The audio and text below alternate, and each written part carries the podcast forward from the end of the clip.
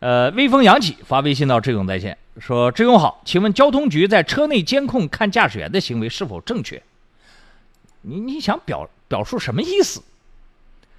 呃，你讲的是营运车司机是这个意思吧？用营运车司机的车内的监控来看驾驶室内发生的情况是吧？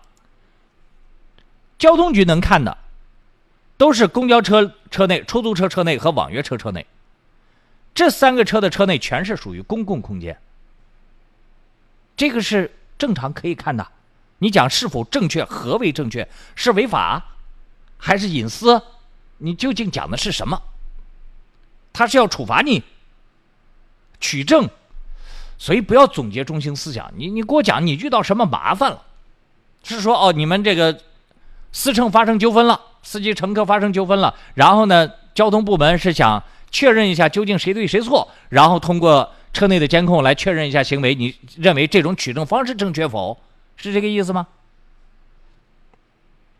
这个我们的听众啊，在发来信息的时候，总是这么一知半解啊，就很很很很是让人恼火啊。